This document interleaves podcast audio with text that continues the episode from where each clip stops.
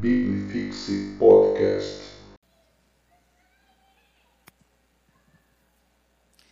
Muito bem, meus irmãos, boa noite a todos, graça e paz. Amém. Uma noite maravilhosa, uma noite que nós devemos lembrar, não somente esta, mas todas as noites, da razão das nossas vidas, Jesus Cristo. É tudo isso por causa dele. Somos igreja, é montado um coro de jovens, uma banda. Esse, essa turma estava desacostumada até a mesma ensaiar, não é? Como o pastor Marcos bem falou, nós, durante a pandemia, gravávamos, gravávamos vídeos, e nós tivemos que aprender algo novo, fazer clipes musicais. E a nossa igreja aprendeu. Então, jovens de vários lugares puderam participar, assim como pudemos abençoar tanto os outros lugares com esses vídeos, e a internet não tem limites. Mas voltar e começar a juntar novamente essa turma para ensaiar, para descobrir na agenda novos horários para estar aqui e eu louvo demais ao nosso Deus por essa turma. Né? Nós ainda estamos então aprendendo, reaprendendo né? esse novo normal sobre esse culto nosso, esse culto público, inclusive com essas participações. Ainda temos resquícios do musical das crianças hoje pela manhã, não é? O céu do templo ainda tem as estrelas do musical das nossas crianças. Então lá em cima, não é? Essas estrelas vão ser cadentes quando acabar o gás delas, não é? nesse musical dos jovens também ainda temos resquícios do nosso aprendizado. Até mesmo o nosso pastor Marcos cortou uma das músicas dessa noite. A música Noite Santa, ela não acabou e o pastor Marcos subiu e começou a, a, a anunciar o vídeo. Não é? O pastor Marcos ainda está se acostumando com as pausas dramáticas que tem nos musicais. E tudo isso é aprendizado, irmãos. Mas hoje eu quero fazer uma pergunta para você. Você crê com toda a sua força, com todo o seu vigor, que Jesus está entre nós? Você realmente crê nisso? As nossas atitudes, a nossa vida, o cotidiano, a maneira com que os pais tratam, tratam os filhos, a maneira com que os filhos tratam os pais, em meses que não são dezembro, será que a nossa vida reflete essa fé que Jesus está entre nós. Porque dezembro é tempo de lembrar. Mas será que nos outros dias nós continuamos lembrando disso? Olha o que disse Paulo em Filipenses, no capítulo 2, versículos 12 e 13. Assim, pois, amados meus, como sempre obedecestes, não só na minha presença, porém muito mais agora na minha ausência, desenvolvei a vossa salvação com temor e tremor, porque Deus é quem efetua em vós tanto querer quanto o realizar segundo a sua obra. Você tem um Paulo aqui que ele fala que essa igreja precisava usar de tudo aquilo que ele ensinou, tanto na presença quanto na ausência. Mas aqui a gente está falando de um ser humano, um missionário, um homem de Deus, que pôde estar presente numa igreja durante um tempo, mas outrora ele se ausentou. E a minha pergunta, eu insisto: Jesus Cristo é presente? Você crê que Jesus é presente na sua vida? Ou será que muitas vezes nossas atitudes refletem mais um Jesus que talvez tenha se ausentado? Assim como Paulo disse que se ausentou, e mesmo se assim tivesse acontecido, porque Jesus está aqui, irmãos. Jesus é presente na tua vida. E caso tivesse acontecido, não deveríamos simplesmente viver como se ele não estivesse. Jesus esteve entre nós, esteve mesmo no passado. Diz a palavra de Deus: havia naquela mesma região pastores que viviam nos campos, guardavam o seu rebanho durante as vigílias da noite. E um anjo do Senhor apareceu onde eles estavam, e a glória do Senhor brilhou ao redor deles, e ficaram tomados de grande temor. O anjo, porém, lhes disse: Não temais, eis aqui vos trago boa nova de grande alegria, que o será para todo o povo. É que hoje vos nasceu na cidade de Davi o Salvador, que é Cristo, o Senhor. Está lá em Lucas, capítulo 2, versículos de 8 a 11, o anúncio da vinda do nosso Senhor Jesus Cristo. Pastor Marcos hoje, inclusive, veio como personagem nos cultos da manhã, falando como um daqueles magos, na, na perspectiva deles, de como foi esse anúncio e a chegada de Jesus e tudo que Jesus trouxe junto consigo. Então Jesus esteve entre nós. Jesus cumpriu sua missão ao vir aqui na terra. E Jesus foi assunto aos céus, ele subiu aos céus. E diz a palavra de Deus: aconteceu o quê? Enquanto os abençoava, ia se retirando deles, sendo elevado ao céu. Lucas 24, 51. Jesus Cristo cumpriu com seu papel nesta missão aqui na terra e Jesus Cristo subiu ao céu. Ele se despediu dos seus discípulos. Mas, irmãos, ainda fazendo eco à minha pergunta inicial, Jesus está entre nós, porque também está escrito: Jesus, aproximando-lhes, falou-lhes, dizendo: Toda autoridade me foi dada no céu e na terra e de, portanto, fazer discípulos de todas as nações, batizando-os em nome do Pai, do Filho e do Espírito Santo, ensinando-os a guardar todas as coisas que vos tenho ordenado, e eis que estou convosco todos os dias até a consumação do século. Esse Jesus que se despediu é um Jesus que também disse que estaria e que está todos os dias conosco. Esse é o nosso Deus. Esse é o nosso Jesus Cristo. Está lá no finalzinho de Mateus, um texto tão conhecido, mas uma promessa de Jesus que ela não deve ser tirada da nossa memória. Estarei todos os dias convosco até a consumação do século. O tempo ainda não acabou. Jesus está se preparando para voltar, mas até a chegada triunfal dele, a permanência da fé nesse Jesus que está conosco hoje continua. E é por isso que eu te convido a abrir sua Bíblia em Romanos, capítulo 8, onde nós vamos tirar algumas lições dessa presença de Jesus nas nossas vidas. Se a presença de Jesus deve ser celebrada muito além do Natal, nós devemos entender como isso se aplica na prática, no teu cotidiano, na tua vida. Romanos 8, a partir do versículo 28. E mantenha sua Bíblia aberta nesse texto, porque nós vamos investigar o que é que a palavra de Deus pode nos ensinar nessa noite. Diz a palavra de Deus: Sabemos que todas as coisas cooperam para o bem daqueles que amam a Deus, daqueles que são chamados segundo o seu propósito. Porquanto aos que de antemão conheceu, também os predestinou para serem conformes à imagem do seu filho, a fim de que ele seja o primogênito entre muitos irmãos. E aos que predestinou, a esses também chamou, e aos que chamou, a esses também justificou, e aos que justificou, a esses também glorificou. É necessário, irmãos, então viver um Jesus no presente Sei que essa palavra presente faz a gente até lembrar de comprar um presente, porque está chegando o dia e as lojas estão ficando cheias. Ou da gente lembrar daquele amigo secreto que você dá um presente de 50 reais e ganha um de 10.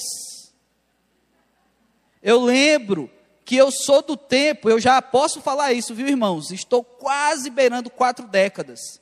Eu sou do tempo em que todo presente de amigo secreto era um CD não é? E aí esse tempo passou, não tem mais. E agora a gente está no amigo doce, chocolates, não é? Mas chocolates tem de tudo quanto é preço. E ainda tem um amigo da onça, que esse não deveria ser como um amigo secreto, aquele que você rouba os presentes. Esse deveria ser um inimigo secreto. Ou melhor, um inimigo apresentado, que você agora sabe que é teu inimigo. Mas, irmãos, Jesus é o maior presente que nós já podemos receber na terra. Não é na tua vida apenas. Não é o dinheiro que pode pagar ou que você pode almejar, que você pode refletir é muito mais. É o maior presente que a humanidade já recebeu na terra enquanto ela existe. É Jesus Cristo. Mas ainda fazendo uso dessa mesma palavra de uma outra aplicação, eu continuo insistindo. Se esse Jesus é mesmo presente na tua vida, ele está no teu presente. Muitos irmãos têm um Jesus no passado, tem um Jesus na história. Ah, Jesus me salvou. Isso é um passado, realmente aconteceu. A salvação de Jesus já aconteceu. Ah, mas eu conheci Jesus sempre olhando para o passado e muitas vezes a vida dessa pessoa reflete mesmo que Jesus está no passado e não mais no presente. É preciso viver Jesus.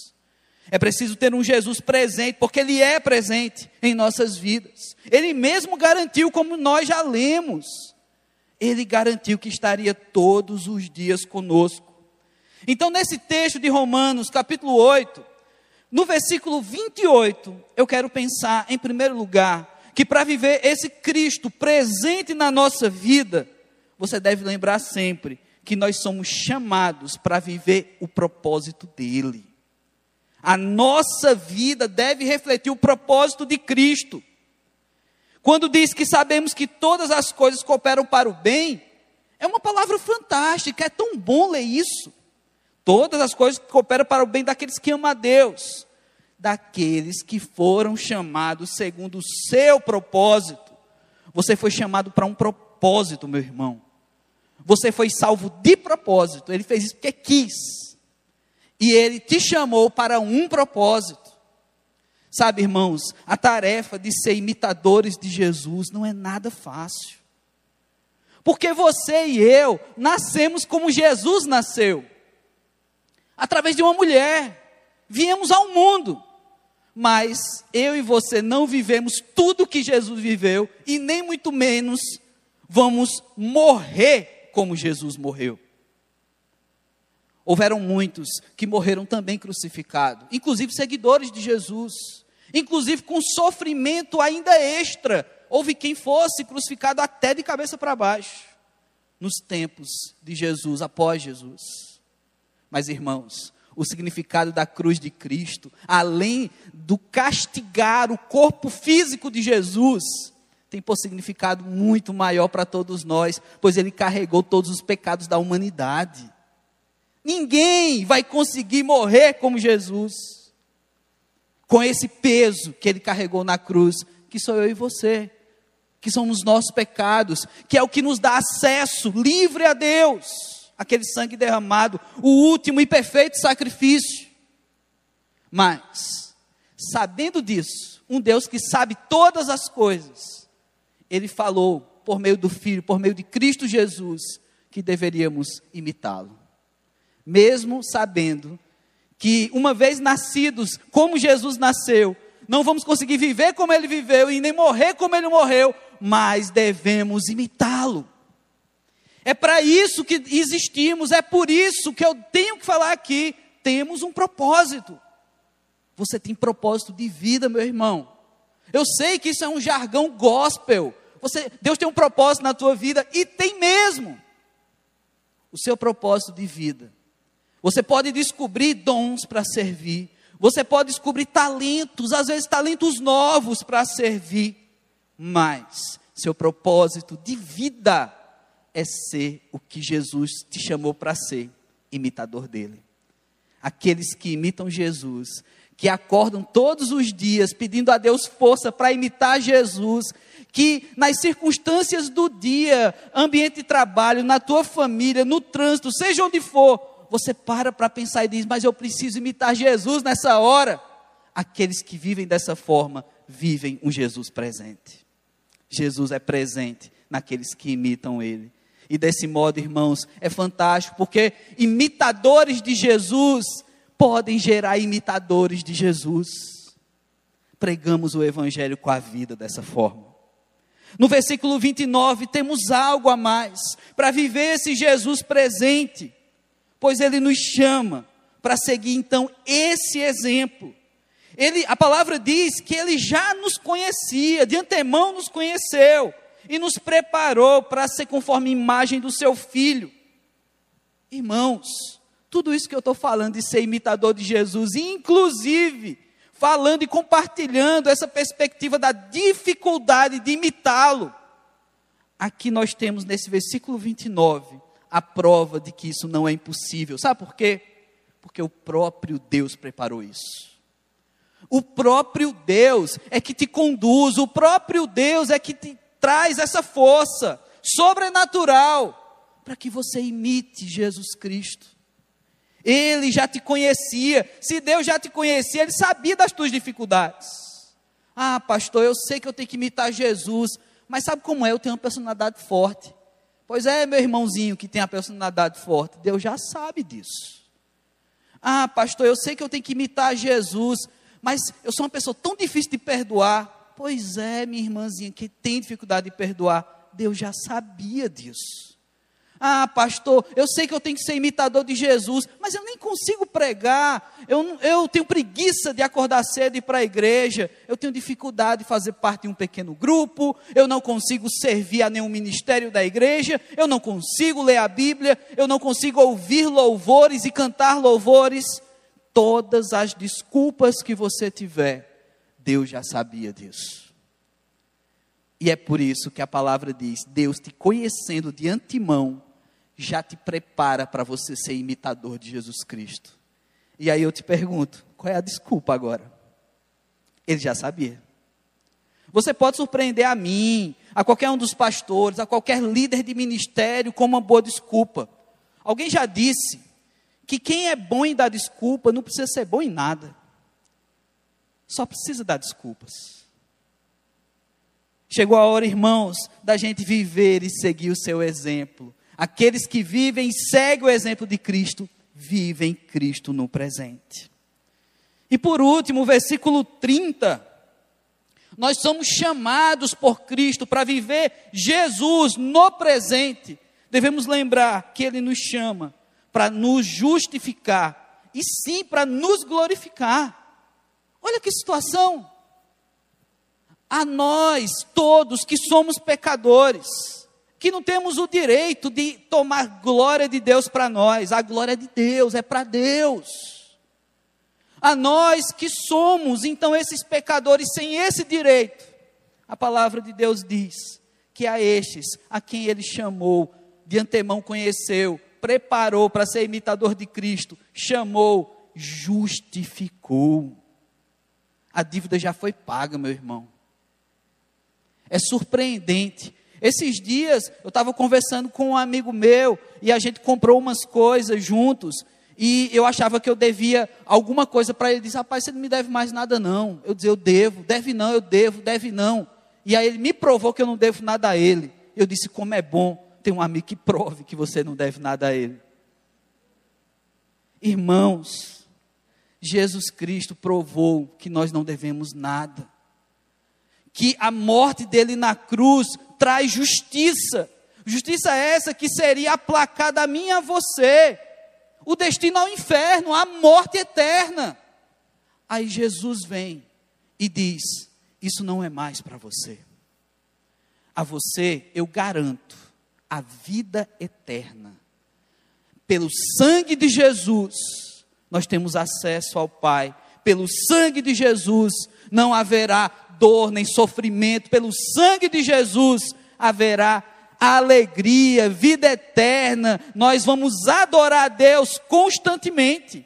Seja você com voz boa para cantar no coro, ou seja você como eu, desafinado do começo ao fim da música, nós vamos louvar de forma ininterrupta a Deus nos céus. Por causa do sangue de Jesus. Justificou justificou.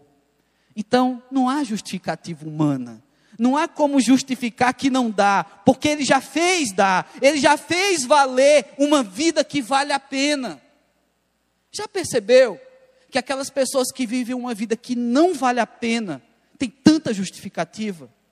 Ah, eu sou assim por causa disso, eu sou assim por causa daquilo, por causa da criação, por causa do governo, por causa do meu salário. porque eu fui maltratado. Pois é, Jesus, ele tem toda a justificativa para que você não precise mais fazer e dar justificativa, para que você viva a vida que ele tem para você. E ele ainda diz que além desse que justificou, justificando, a esses também glorificou. Não é, irmãos, a glória de Deus em mim e em você. É que uma vez que a salvação em Cristo Jesus nos alcança, nós atingimos esse potencial de nos relacionar com o todo glorioso, o todo poderoso. Nós podemos ver agora face a face. É assim que vai ser no céu, irmãos.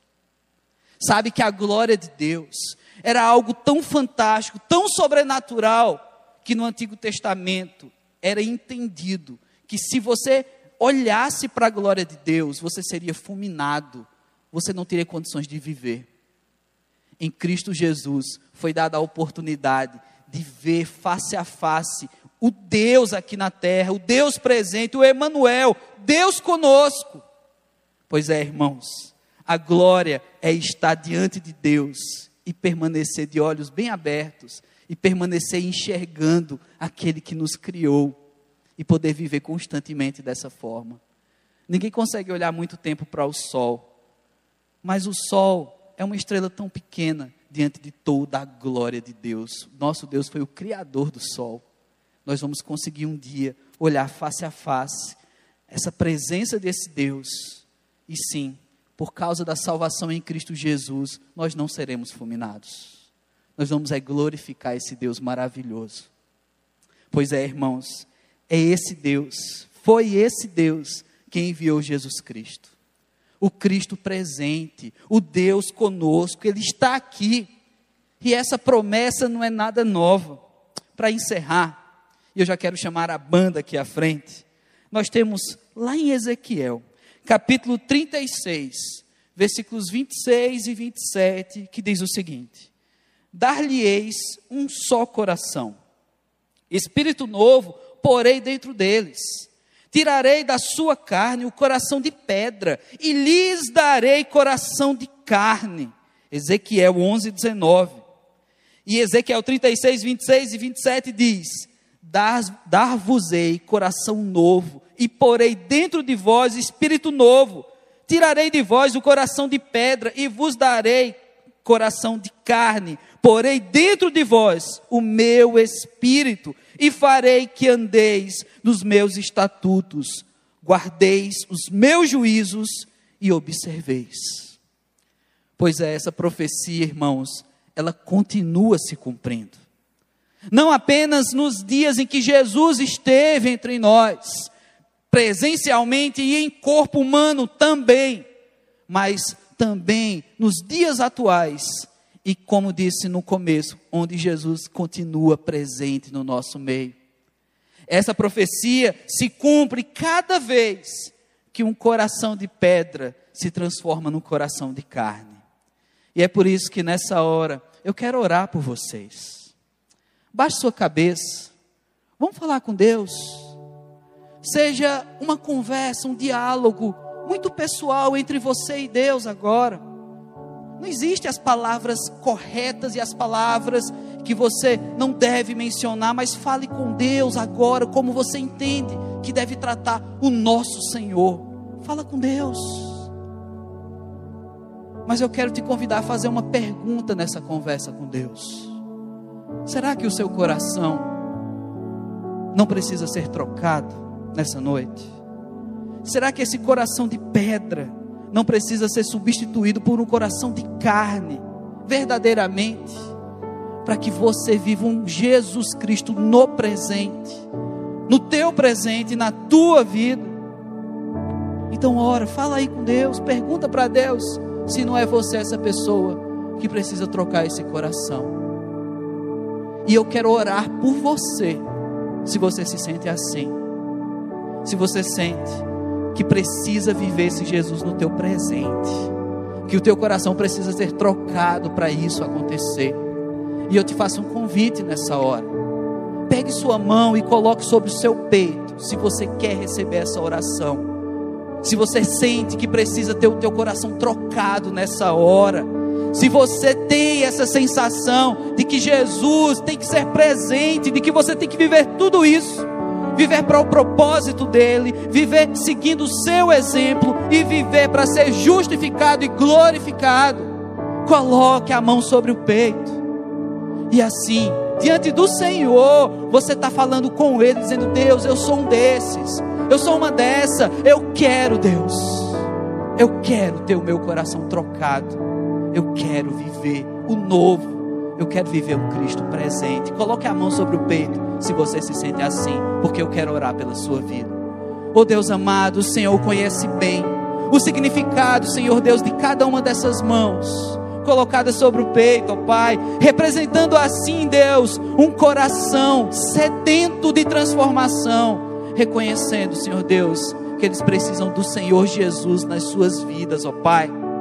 Ó Deus, se há pessoas aqui com essa mão sobre o peito que já te conhecem, que já confessaram o teu filho Jesus, mas têm andado distante, Senhor Deus, dos teus caminhos, traz de volta, Pai que nessa noite seja o retorno à tua casa, à tua presença, a, a presença do teu Cristo constante na vida dessa pessoa. Mas, Pai, se cada uma dessas mãos sobre os peitos, Senhor Deus, significam também, ó Pai, vidas que se convertem, vidas que querem confessar Jesus, vidas que descobriram nessa noite que sem Jesus não são ninguém, não são nada, Senhor Deus. Vidas que são chamadas a viver um propósito, vidas essas, Senhor Deus, que são chamadas para seguir os passos de Jesus, vidas chamadas para serem glorificadas, para serem justificadas. Então vem, Deus, vem e transforma e troca esse coração e faz nascer uma nova criatura. Escreve esses nomes no teu livro. Biblifixe Podcast.